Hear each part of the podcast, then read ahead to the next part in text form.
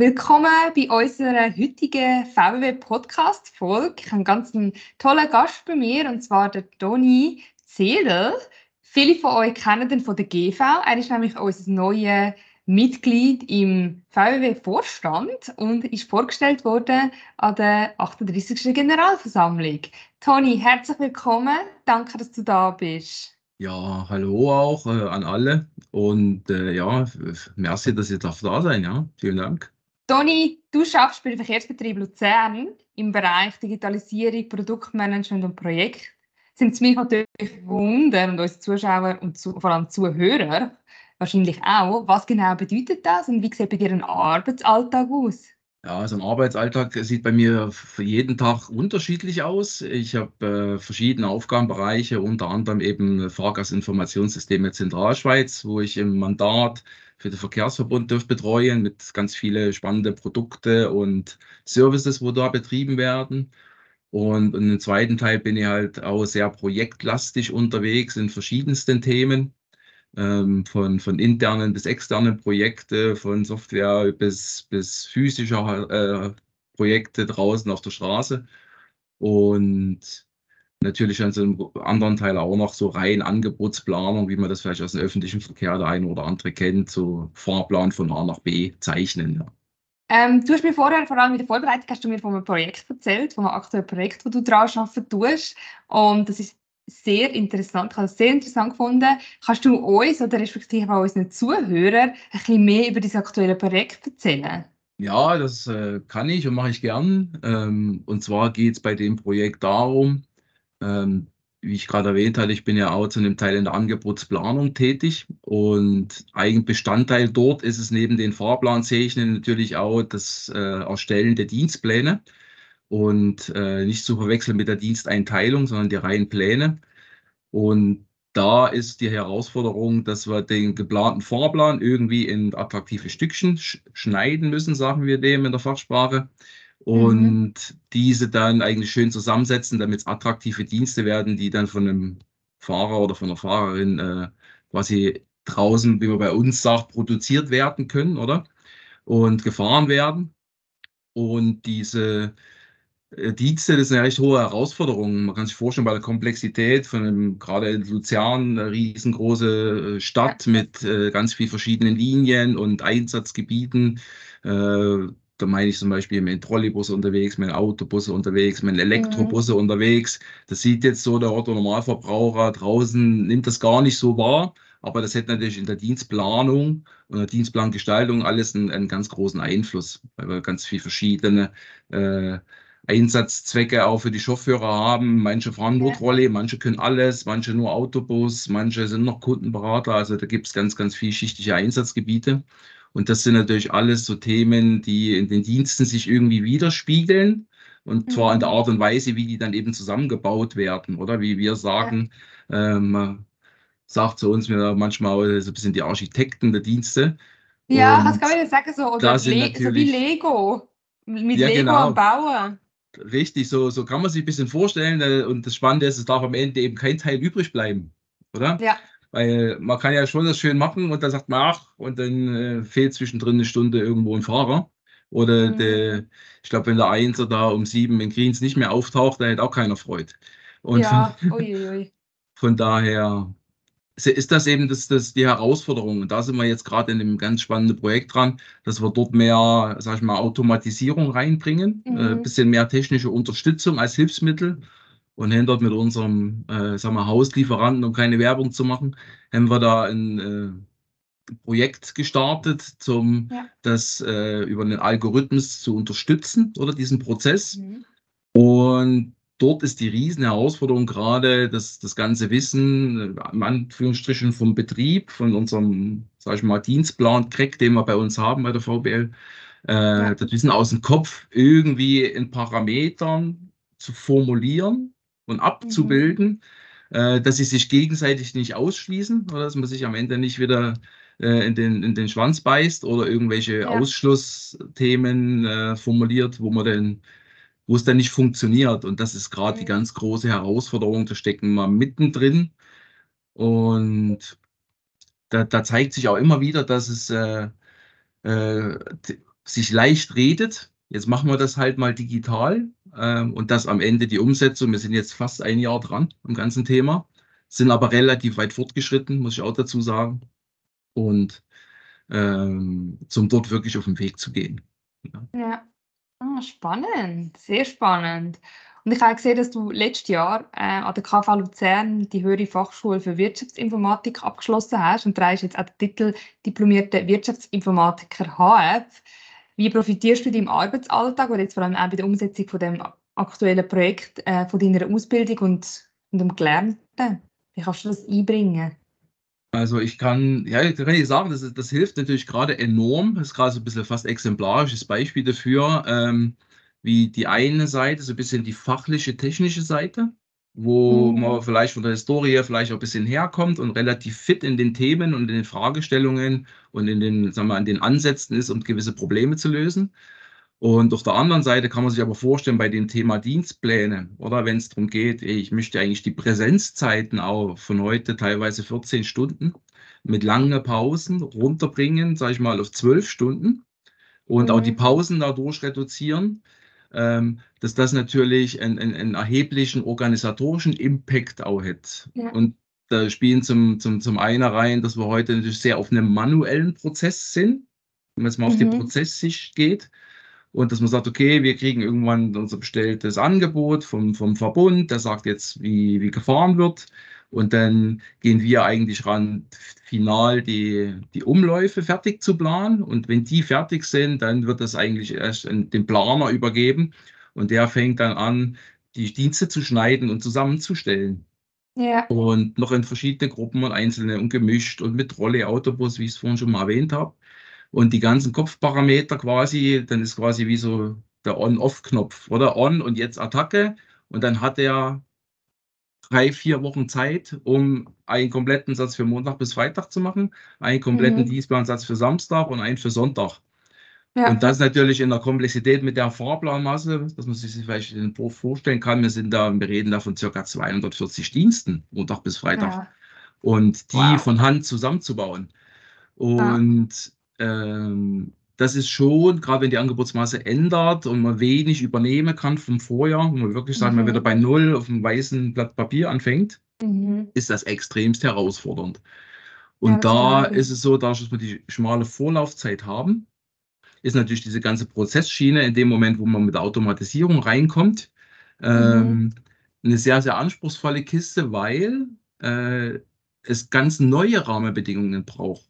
Für uns ist ja. jetzt vorab nämlich wichtig, ähm, wie, wie, wie, wie ist, sind denn die Leitplanken, die Rahmenbedingungen? Was will ich denn? Heute ist es eher so ein bisschen von der Historie her, man versucht das Beste draus zu machen, mhm. von Hand.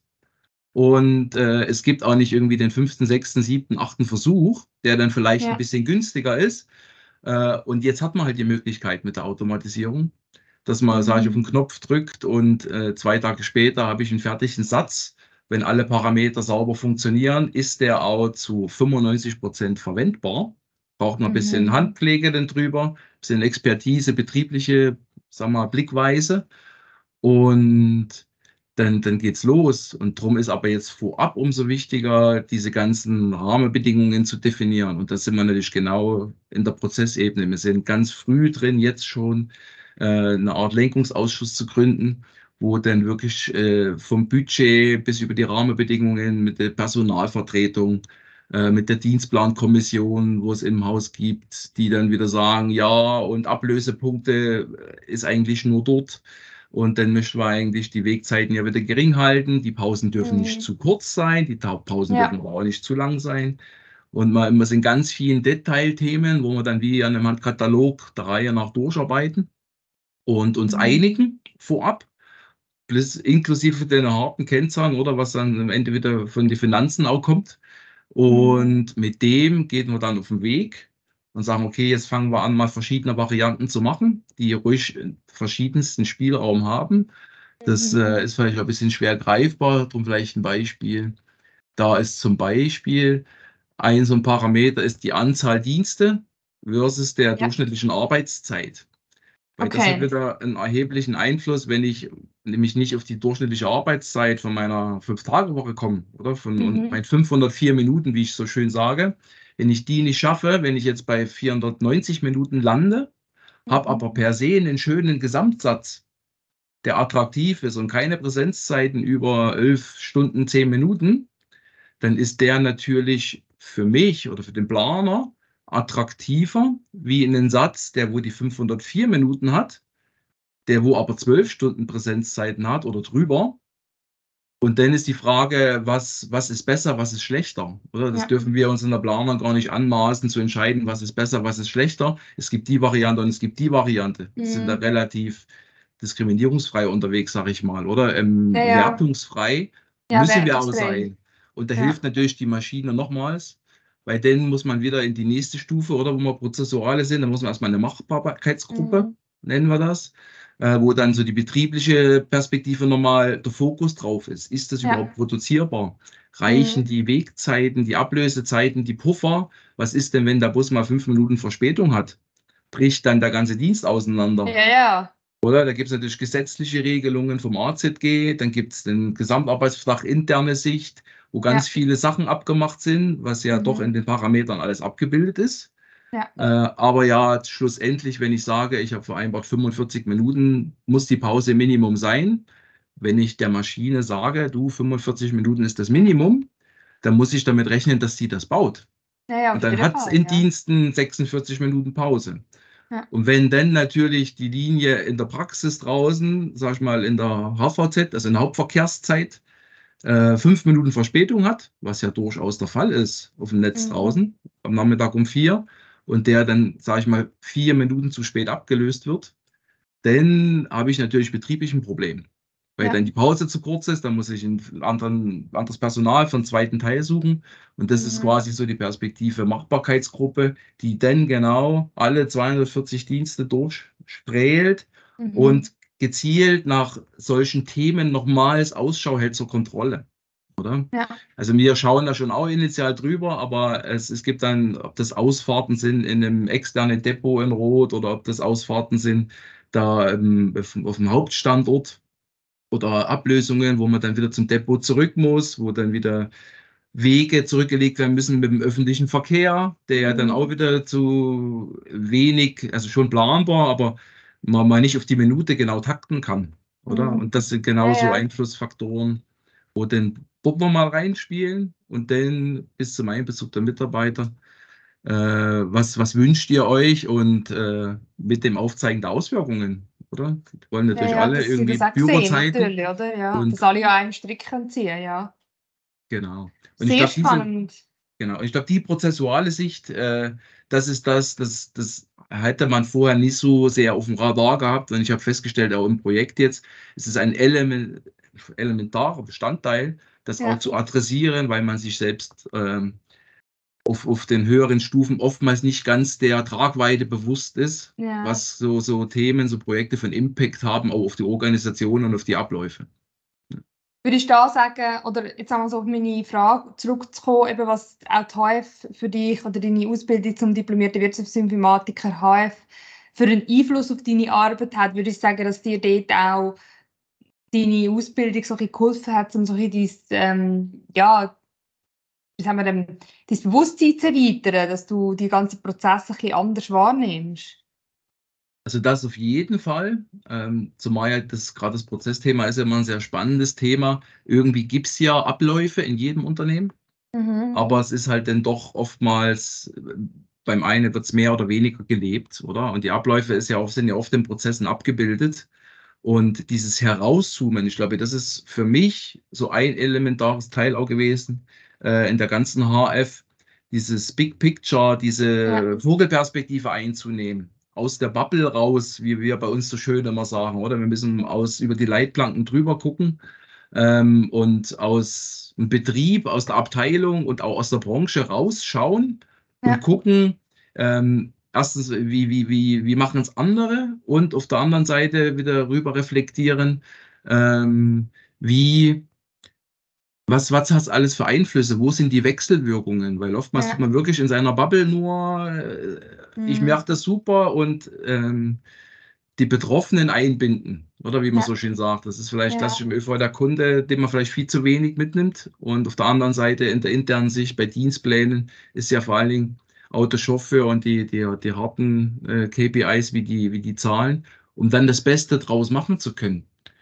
Oder? Und dieses äh, Abwägen in diesem Projekt äh, ist es dann auch dem Management klar geworden, oder? Dass es wichtig ist.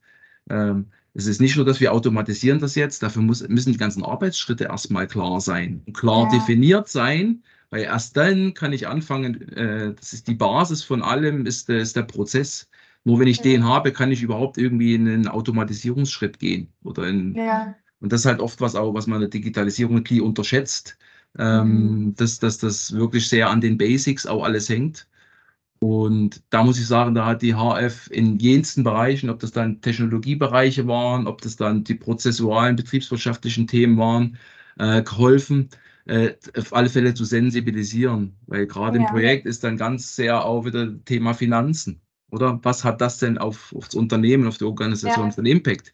Ich brauche mit gewissen Themen gar nicht kommen. Ich kann in den Parametern gerade gewisse Sachen ausschließen, die Mhm. so in Anführungsstrichen niemals tragbar wären und bin so eigentlich auch wieder effizienter. Ja. Ja, einmal nein, im Vorwärtskommen ja. und einmal auch wieder äh, auf der finanziellen Ebene, auf der monetären Ebene. Sehr cool, ja. Da sieht man mal wieder, wie, wie breit einfach auch die Ausbildung ist. Also ja, es ist extrem und vor allen Dingen, ich, was ich auch äh, extrem wertvoll fand, ist diese Verschiedenheit. Ja. Man, man, man geht ja oft irgendwie mal auch intern auf eine äh, Arbeitszeitgesetzschulung oder dann ist man mal auf irgendeinem Seminar von einem Lieferanten oder macht oder hätte so in der Branche sind wir sehr stark vernetzt untereinander, wie machen es andere. Mhm. Aber es ist halt auch nicht nur das eine, weil es gibt auch ganz andere Themen und Branchen, die ebenfalls mit Ja. Schichtarbeit konfrontiert sind, oder? Ja, der, Und das ist nur- ein wertvoller Austausch natürlich, ja. Genau, nur die, die, nur die Gedankenexperimente, die man manchmal machen kann. Und das Ja. war auch sehr wertvoll in, in, sag ich mal, an der, an der Weiterbildung, dass es halt wirklich vom Bankensektor bis in die Pflege runter ähm, die, Ja. die ganze äh, gesellschaftliche Breite an, an Abdeckt. Dienstleistern und, und produzierenden Firmen hat, ja. Ich finde es mega spannend, weil man einfach auch wieder sieht, Wirtschaftsinformatik ist ein Thema, das alle Branchen betrifft. Das finde Ja. ich schon spannend, spannend zu sehen.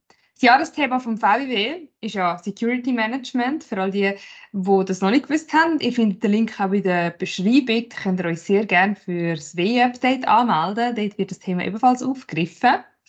Wie kommst du, Toni, in deinem Arbeitsalltag mit, äh, mit dem mit Secu- Security Management in Berührung? Ich glaube, wir haben jetzt viel über Digitalisierung gehört. Ich nehme an, dort ist sicher das auch ein Thema.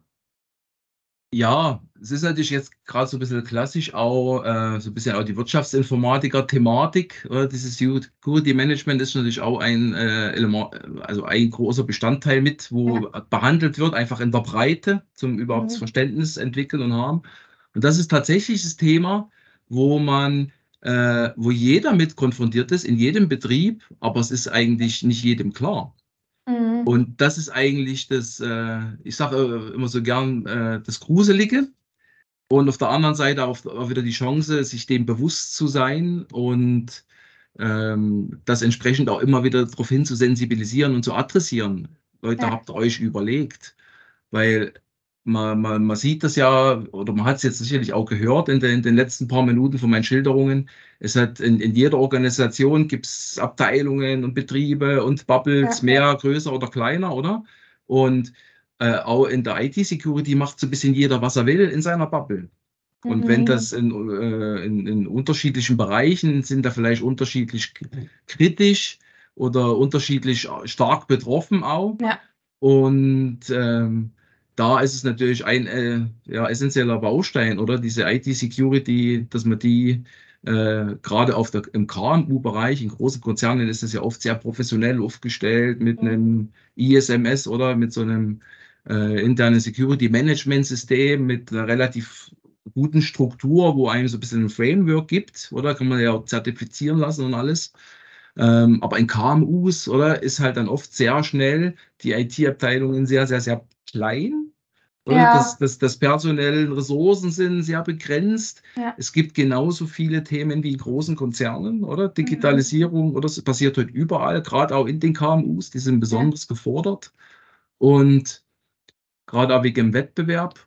Und da ist halt schon der, der, so, so ein bisschen der Kern auf diesem IT-Betrieb in der Regel, die dem irgendwie auch Herr werden müssen. Mhm. Und das oft halt ohne irgendwelche Unterstützungsthemen im Sinne von, von der ISO 27001 oder kennt man das so klassisch in dem Segment, Ja, ja. Als Ja. Zertifizierung, weil das halt auch teuer ist, es muss rezertifiziert werden. Und KMUs sind dann oft einfach auch ja, Aufwand unter Draht. Ja. Ich kann aus eigener Perspektive treffen, oder? Wir waren selber betroffen äh, Ja. äh, vor einiger Zeit äh, im Unternehmen oder von einem externen Angriff. Ja, das äh, habe ich gehört. Da, da kann man nicht sagen, das, das lohnt sich nicht, weil Ja, wenn ja, man mal betroffen, nicht, ja. richtig, weil wenn man mal betroffen ist, die Rechnung, was das dann kostet, äh, die will kein Finanzler freiwillig vorab machen müssen. Oder weil der. Aufwand und Ertrag, der da im Verhältnis steht, ähm, das ist dann ganz, ganz schwer ins Verhältnis zu setzen. Ja. Und drum, dort ist halt wirklich, gerade KMU-Bereich, ähm, da ist halt wirklich diese, diese sensiblen Bereiche oder gibt ja da diese verschiedenen äh, Schutzziele auch, wo, wo man immer wieder äh, thematisiert. Äh, wenn man die Möglichkeit hat, oder mit so einem ISMS ist man natürlich relativ gut mal, dass man nichts vergisst, oder? Sich zumindest Mhm. mal an sowas zu orientieren. Und ansonsten ist das auf alle Fälle ein Dauerthema zukünftig, oder? Ja, das auf ist jeden jetzt auch nicht Fall. irgendwie so ein Hype und jetzt ist es gerade das Thema, weil es Nein, da irgendwo immer, also es wird immer aktuell sein, ja. Genau, und darum ist es uns auch vom VW wichtig, dass wir das Thema aufgreifen und dann entsprechend auch ein bisschen weiterziehen, auch noch im WE-Update. Du wirst wahrscheinlich am WE-Update auch dabei sein, nehme ich an, Toni. Wir werden dich Ja, dort auf- auch sehen. auf jeden Fall. Und eben, wir haben gehört, du bist jetzt im Vorstand, was natürlich mega cool ist. Es ist natürlich ein unsere Frage, wieso der VWW? Wieso en, en, engagierst du dich für Wirtschaftsinformatik Schweiz? Ja, ich, ich bin der festen Überzeugung, dass es das heutzutage einfach braucht. Es wird, leider gibt es viel zu wenig. Derige Netzwerke, Mhm. derige, sage ich mal, doch auch mehr oder weniger ehrenamtliche äh, Akteure.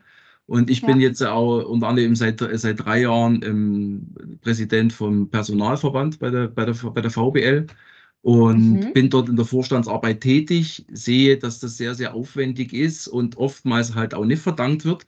Aber es ist halt Ja. auch ein sehr, sehr äh, wesentlicher, sage ich mal, gesellschaftliches Element, finde ich. Und man hat es vielleicht gehört, ich komme jetzt aus dem deutschen Raum, das ist in der Schweiz vielleicht sogar noch ein bisschen mehr ausgeprägt, äh, diese Ambitionen, sich auch da ein bisschen mehr zu engagieren, auch in seiner Freizeit Ja. und ehrenamtlich. Aber ich denke, es ist ein ganz wesentlicher Baustein. Man kann ganz, ganz viel erreichen, oder? Die Erfahrung habe ich die Ja. letzten drei Jahre gemacht.